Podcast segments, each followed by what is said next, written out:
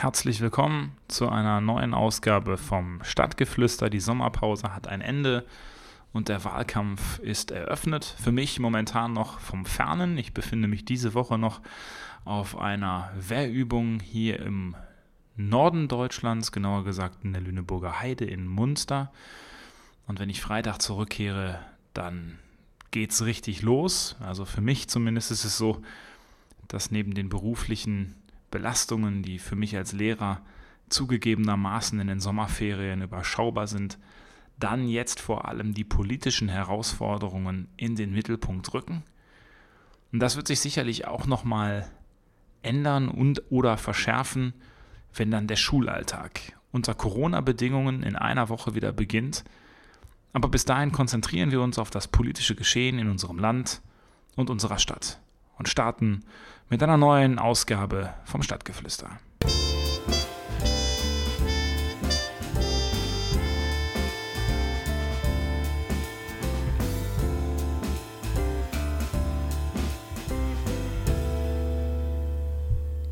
Man hätte fast meinen können, alles wird gut. Als die Regierungschefs der Europäischen Union vor zwei Wochen ihr großes Hilfspaket beschlossen haben. Es war wie eine Verheißung und für einen kurzen Moment schien es so, als sei nicht nur die Krise, sondern auch das ganze Virus durch den Beschluss nach vier Verhandlungstagen besiegt worden. Dass dieses Hilfspaket vor allem aber auch neue Herausforderungen schaffte. Darüber habe ich in der letzten Woche unmittelbar nach Abschluss des Verfahrens mit meinem Kollegen Carsten Linnemann gesprochen. Linnemann ist stellvertretender Vorsitzender der CDU-CSU-Fraktion im Deutschen Bundestag und er ist vor allem auch die Stimme des Mittelstandes. Als Vorsitzender der Mittelstandsvereinigung hat kaum jemand einen so detaillierten Rundumblick über die deutsche mittelständische Wirtschaft wie er. Aber hört selbst.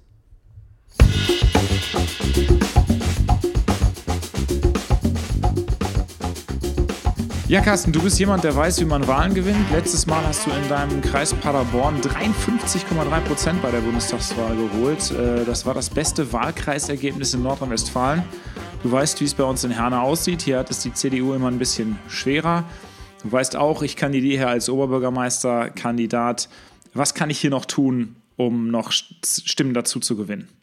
Ja, Timon, erstmal vielen Dank äh, für die Gelegenheit, dass wir uns hier austauschen. Nachdem ich auch in Herne war, freut mich, dass wir nochmal hier über den Podcast miteinander reden. Man muss natürlich immer aufpassen, wenn man jetzt aus anderen Städten kommt und besserwisserisch irgendwelche Tipps äh, geben will. Also ich finde, der Schlüssel, wenn ich das trotzdem sagen darf, äh, ist der Bürger selbst. Ich finde, die Politik kommt bei vielen Bürgern so rüber äh, im Sinne von, die machen ja eh, was sie wollen. Und die Bürger sind extrem überrascht positiv, wenn man halt den direkten Draht äh, sucht. Das ist einfach das Kerngeschäft und so muss es auch sein. Wolfgang Bosbach ist so groß geworden und genau das hat ihn ausgemacht und ausgezeichnet. Und ich versuche auch mit allen Bürgern äh, zu reden. Das heißt mit anderen Worten, wenn du E-Mails bekommst, ähm, Nachrichten über Facebook, über Instagram oder was auch immer, ähm, klar, direkt antworten, das machst du auch, aber mein Tipp, einfach mal mit den Leuten telefonieren, die freuen sich ähm, wie Wolle, wie man so schön sagt. Äh, und mhm. du bekommst auch ein super Feedback. Also das ist eigentlich mein bester Seismograph, mein E-Mail-Account. Und wenn ich dann mit den Leuten noch telefoniere und höre wirklich, was denen wirklich unter den Nägeln brennt, ähm, dann ist das genau das, was die Leute von einem Politiker erwarten. Und ich weiß, dass du das machst und deswegen ist das der beste Weg zum Erfolg. Vielen, äh, vielen Dank für die Blumen. Ähm, man versucht sich da natürlich immer noch ein Stück weit zu professionalisieren. Aber ich sehe das an der Stelle äh, genauso. Also der perfekte, der perfekte Weg ist, glaube ich, der direkte Draht. Ähm, und der Draht geht häufig auch über, über, über den Sport. Bei uns im kommunalen Bereich sind unsere Basketballerinnen ähm, überragend. Bei euch in Paderborn ist, glaube ich, der Fußball entsprechend ähm, relevant. Du bist ähm, Vizepräsident des SC Paderborn. Ähm, 18. Platz nach 22 Niederlagen. Ist das ein schwieriger Sommer für dich? Also erstmal gibt es bei uns auch einen Basketballverein, der erfolgreich ist, die Uni Baskets. Die möchte ich jetzt nicht außen vor lassen, aber klar, es ist so ein bisschen, Fußball ist so ein bisschen mein Hobby. Ich habe auch einen Trainerschein, den kleinen C-Schein, aber habe auch jahrelang äh, die Jugend trainiert in meinem Heimatort äh, namens Schwanei. Das liegt in der Nähe von Paderborn. Also insofern habe ich schon eine gewisse Affinität zum Fußball und mache das jetzt nicht nur, äh, weil ich in irgendeiner Position bin, sondern das bedeutet mir echt viel und ich leide da auch immer. Das ist für mich das Schlimmste, äh, was es gibt, wenn man freitags äh, oder samstags im Stadion ist. Oder sonntags sind ja auch Spiele. Man verliert und dann geht man nach Hause. Das ist echt hart. Ähm, ja. Insofern waren die ganzen Niederlagen sehr schwierig für mich, gebe ich zu. Ähm, ich bin ein unglaublich emotionaler Mensch. Ähm, das kommt mir manchmal zugute, aber manchmal auch nicht. Ich leide da auch drunter. Ähm, und deswegen war die Saison jetzt nicht so schön. Natürlich kann man sagen, wir waren der pure Außenseiter, äh, allein schon ökonomisch absolut keine äh, ja. Chance. Trotzdem, es ist ein Sport und man will ja immer gewinnen. Und ja, jetzt bereiten wir uns auf die zweite Liga vor und ich bin guter Dinge, dass wir jetzt ein bisschen Stabilität in den Verein bekommen. Aber lass uns mal über den ökonomischen Aspekt sprechen. Ich meine, das ist ja auch etwas, worüber wir gleich sicherlich noch reden werden, aber ähm, wir erleben ja momentan, dass ganz, ganz viele auch Traditionsvereine, wenn ich zum Beispiel mal nach Schalke gucke, hier nach nebenan, jetzt wirklich auch finanziell in die Schieflage geraten. Glaubst du, dass die Corona-Krise und die Bedingungen, unter denen jetzt in den letzten Wochen und Monaten auch noch Spiele ausgetragen wurden, dass die den Sport nachhaltig verändern? Also erstmal ist es ja schon so, dass in großen Stadien wie Schalke oder Dortmund im Gegensatz zu Paderborn, die natürlich durch die fehlenden ähm, Heimspiele, ich meine Heimspiele finden statt, aber ohne Zuschauer, Millionen an jedem Samstag, wo ein Heimspiel ist, verlieren. Das muss man einfach so sagen und diese Millionen wurden ja. eingeplant ähm, und die sind jetzt weg. Und deshalb haben die einfach ähm, finanzielle äh, Probleme. Das, das, das ist einfach so. Äh, nichtsdestotrotz, ähm, strukturelle Veränderungen wird es insofern geben, dass, ähm, ja, ich glaube schon auf absehbare Zeit es richtig ausverkaufte Stadien, so wie wir das kennen, leider erstmal nicht geben wird. Wir werden jetzt beginnen, auch mit Zuschauern. Die Diskussion ist ja äh, angefangen. Ähm, aber was wird sich nachhaltig verändern? Also ich glaube schon, dass in Deutschland dieses höher, weiter und immer schneller, dass damit irgendwann mal mhm. Schluss sein musste. Natürlich müssen wir wachsen, aber das muss alles vernünftig in einem Rahmen passieren, dass wir uns auch unseren Sozialstaat leisten können. Aber im Fußball, im Fußball ist das ja schon ausgeartet, muss man echt sagen. Und dass ja. da jetzt mal ein bisschen die Luft angehalten äh, wird, finde ich, find ich ein gutes Signal. Du hast gerade schon gesagt, grundsätzlich ist unser Wirtschaftssystem darauf ausgelegt, dass wir auch äh, wachsen und dass wir Wirtschaftswachstum verzeichnen wollen. Ähm, jetzt bist du ausgewiesener Wirtschaftspolitiker. Wie geht es der deutschen Wirtschaft momentan? Von wachsen kann ja im Moment nicht die Rede sein, oder?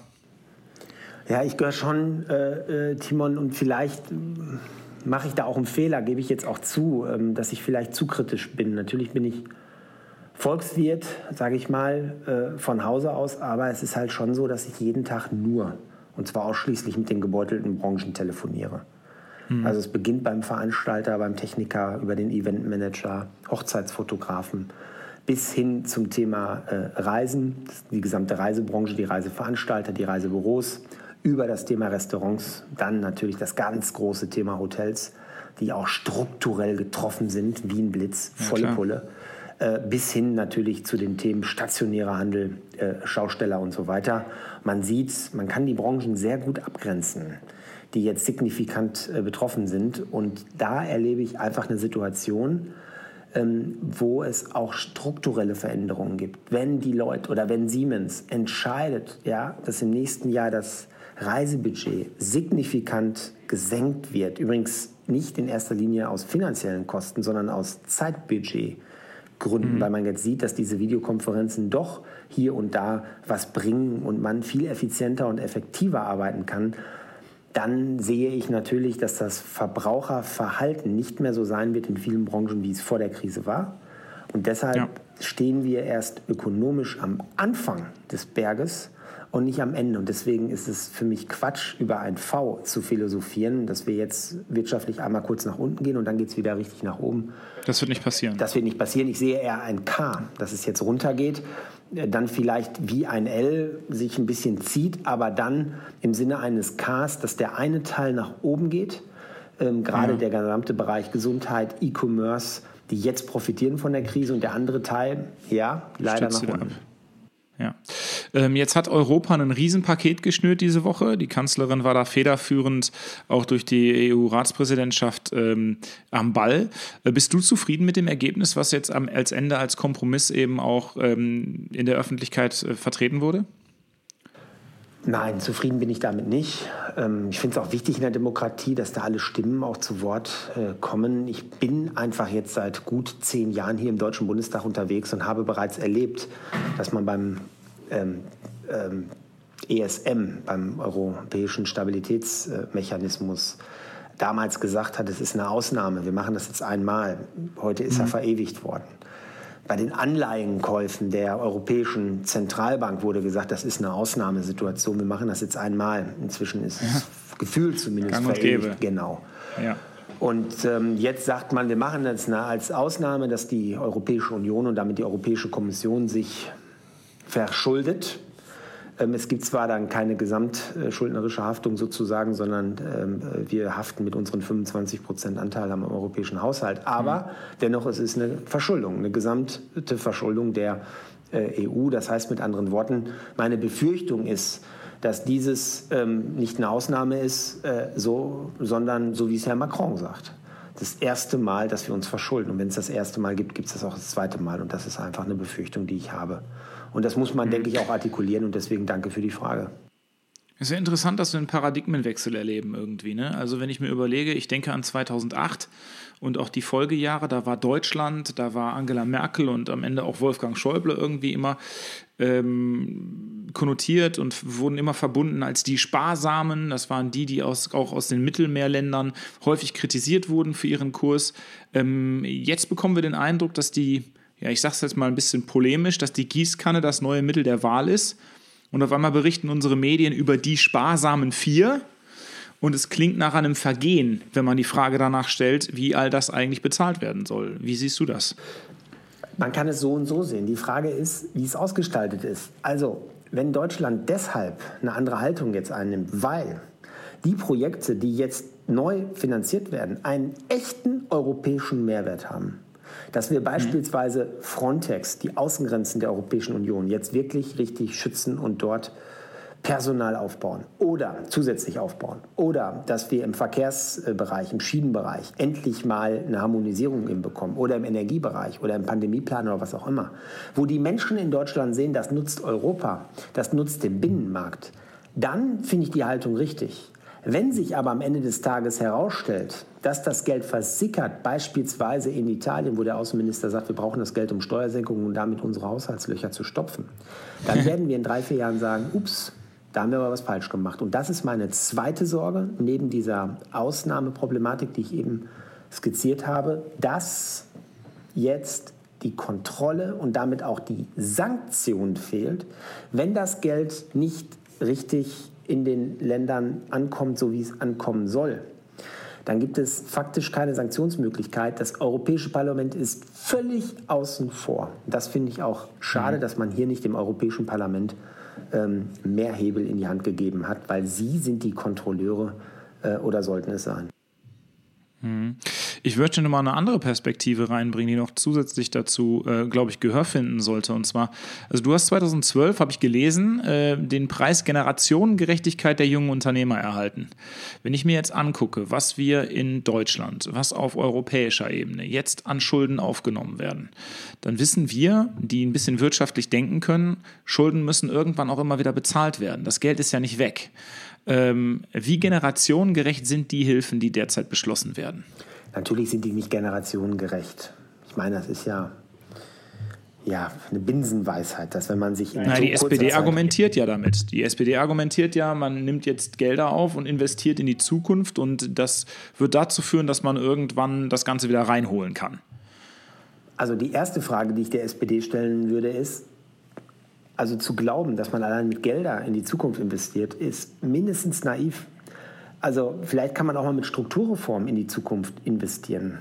Dass junge Leute in Europa sich selbstständig machen und dieses zwar schnell, ohne Bürokratie, ohne Reglementierung, dass Mut in Europa ja, befeuert wird und honoriert wird. Das sind für mich Strukturreformen, die übrigens völlig außen vor sind in diesem europäischen Paket. Auch das muss man kritisieren.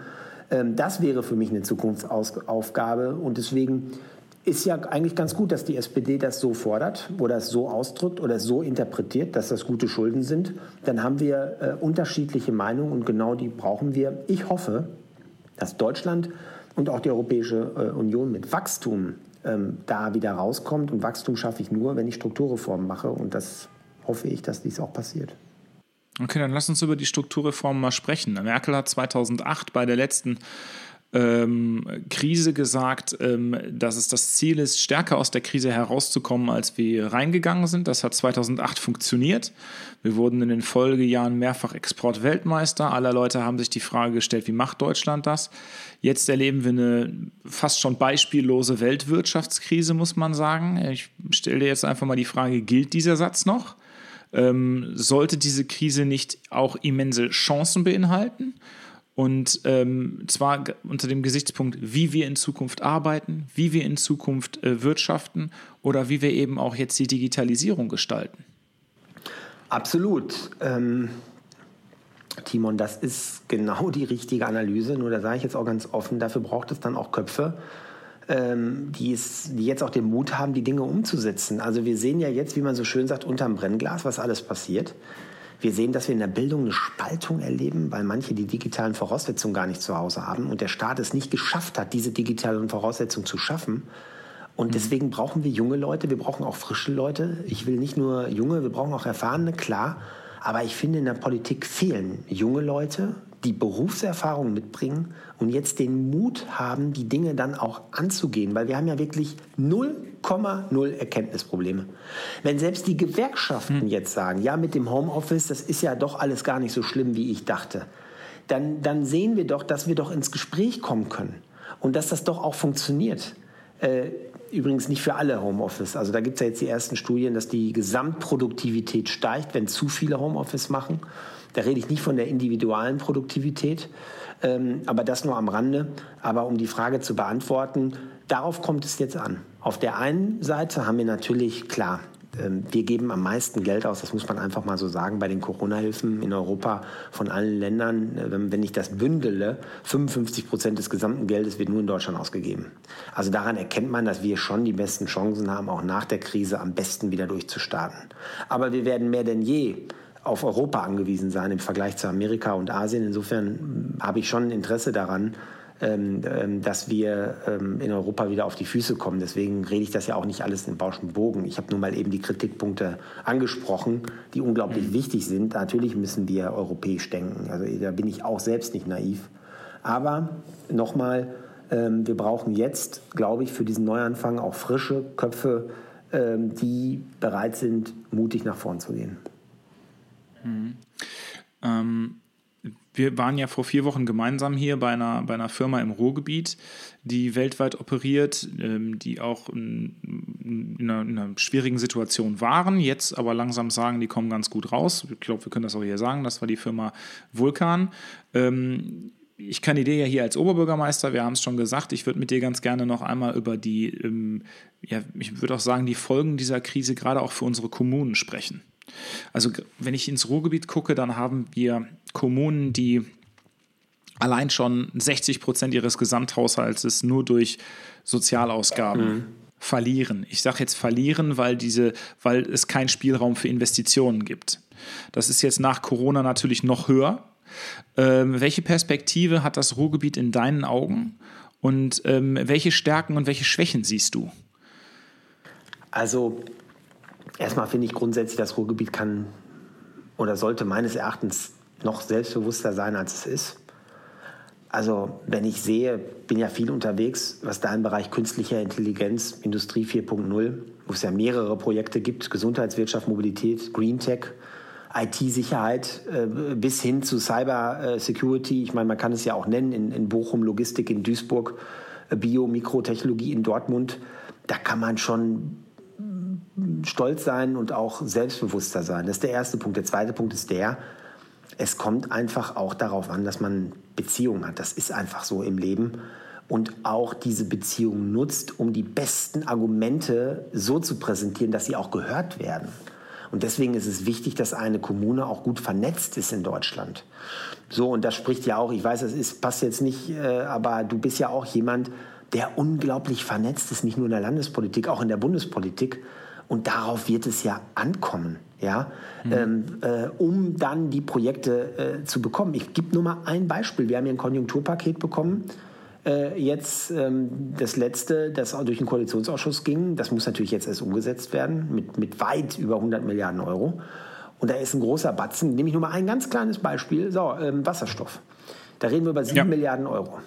Da werden jetzt die, ja. ähm, die äh, Programme geschnürt und irgendwann im Herbst, äh, Winter geht es dann los, dann kann man sich bewerben.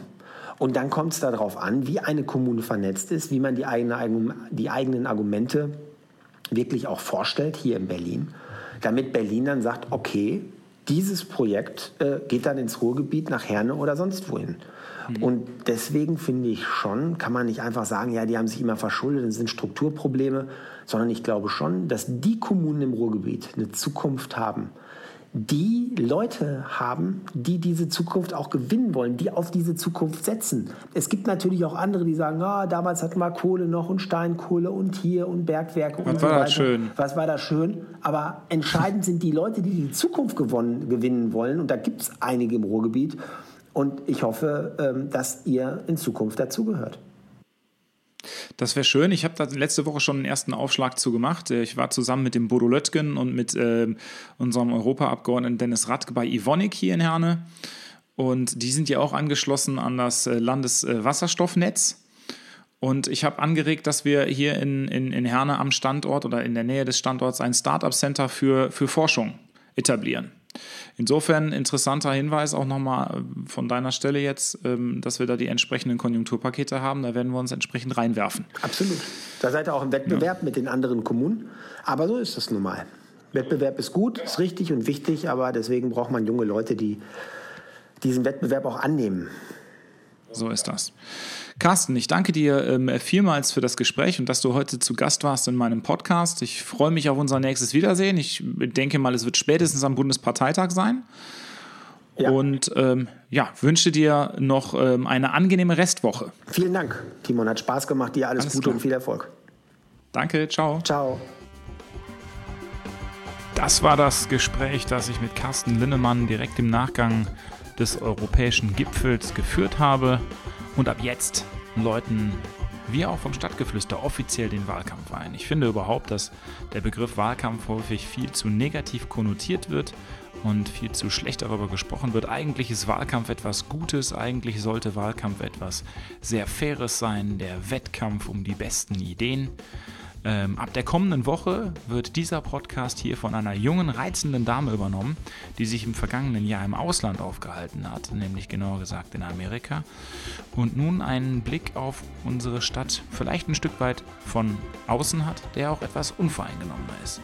Anna Sprenger wird ab der nächsten, ab der kommenden Woche alle 14 Tage diesen Podcast übernehmen und damit auch die inhaltliche Ausrichtung und Moderation. Auf meine Stimme müssen Sie allerdings nicht verzichten, denn Anna wird mich und meine Ambitionen, meine politischen Ziele, all das, was ich als Oberbürgermeister der Stadt Herne umsetzen und thematisieren möchte, in den Fokus rücken. Außerdem sprechen wir darüber, was die CDU Herne in den letzten Jahren alles verändert hat, um jetzt auch in der Kommunalwahl 2020 entsprechend erfolgreich zu sein. Freuen Sie sich auf ein paar Folgen zu unseren Schwerpunktthemen kommunale Sicherheit, Bildung und zur Frage, wie sieht eigentlich die Stadt der Zukunft aus? Das alles ab nächster Woche hier im Stadtgeflüster. Machen Sie es gut, bleibt mir gewogen, wir sehen uns.